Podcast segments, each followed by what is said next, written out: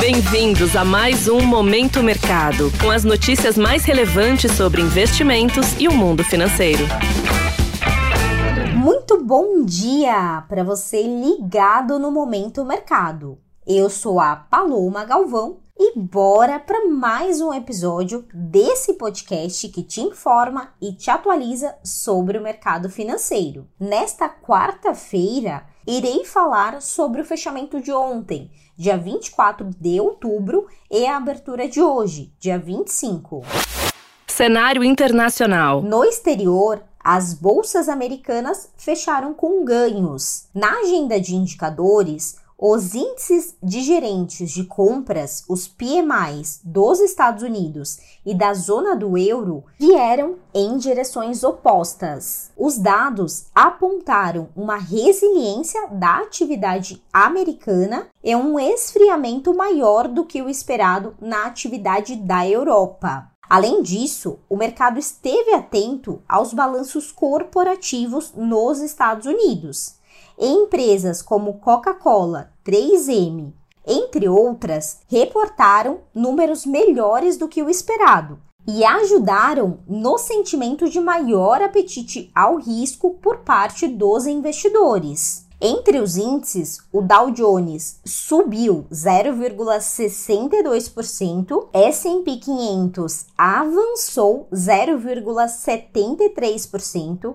e o Nasdaq, que é o mais exposto à tecnologia, ganhou 0,93%. Desta forma, as posições compradas, que apostam na alta das bolsas, encerraram no terreno positivo. Em relação aos títulos públicos americanos, as taxas caíram nos vencimentos mais longos, refletindo a divulgação do PMI americano, que, apesar de indicar crescimento da atividade, apontou uma certa acomodação econômica, o que diminuiu o risco da escalada de preços e, consecutivamente, de juros elevados no longo prazo. No câmbio, o índice DXY, que é o termômetro do comportamento da moeda americana em relação a seis divisas fortes, registrou alta de 0,70%. No petróleo, os contratos futuros da commodity fecharam em queda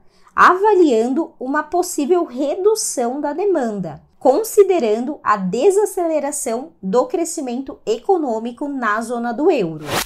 Cenário nacional. Por aqui, o dólar encerrou o dia recuando 0,46%, cotado aos R$ 4,99. Além do exterior, contribuiu para a apreciação do real a retomada da pauta econômica do governo Lula no Congresso, uma vez que tende a diminuir as percepções sobre o risco fiscal no país. As alocações compradas ou expostas à variação cambial fecharam no vermelho. Na renda fixa, os juros futuros operaram em baixa nos principais contratos, apoiados pela melhora do câmbio, pela queda nos preços do petróleo e pela perspectiva positiva para a tramitação da pauta econômica no Congresso. Assim, as posições tomadas, que apostam na alta dos juros futuros,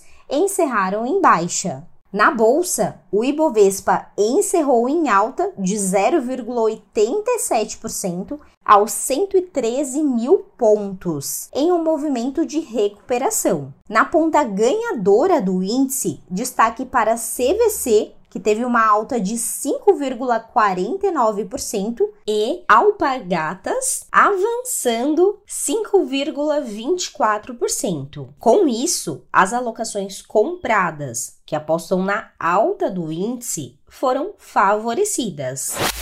Pontos de atenção. A agenda do dia traz discursos dos presidentes do Banco Central norte-americano e do Banco Central da Europa. Entre os balanços, destaque aos dados de Santander, Meta e VEG. Ah, fique atento às tramitações do Congresso Brasileiro, pois poderão trazer mais informações sobre o quadro tributário no país. Sobre os mercados, agora pela manhã, as bolsas asiáticas fecharam majoritariamente em alta após novos estímulos da China. Na Europa, os índices estão em queda. Em Nova York, os mercados estão operando de forma mista, em um movimento de espera pela divulgação dos balanços corporativos por lá. O EWZ que é um fundo de índice negociado em Nova York e que busca replicar o Ibovespa, opera no campo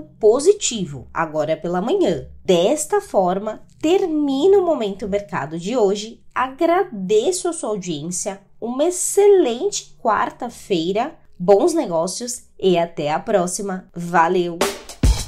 Você ouviu Momento Mercado com o Bradesco. Sua atualização diária sobre cenário e investimentos.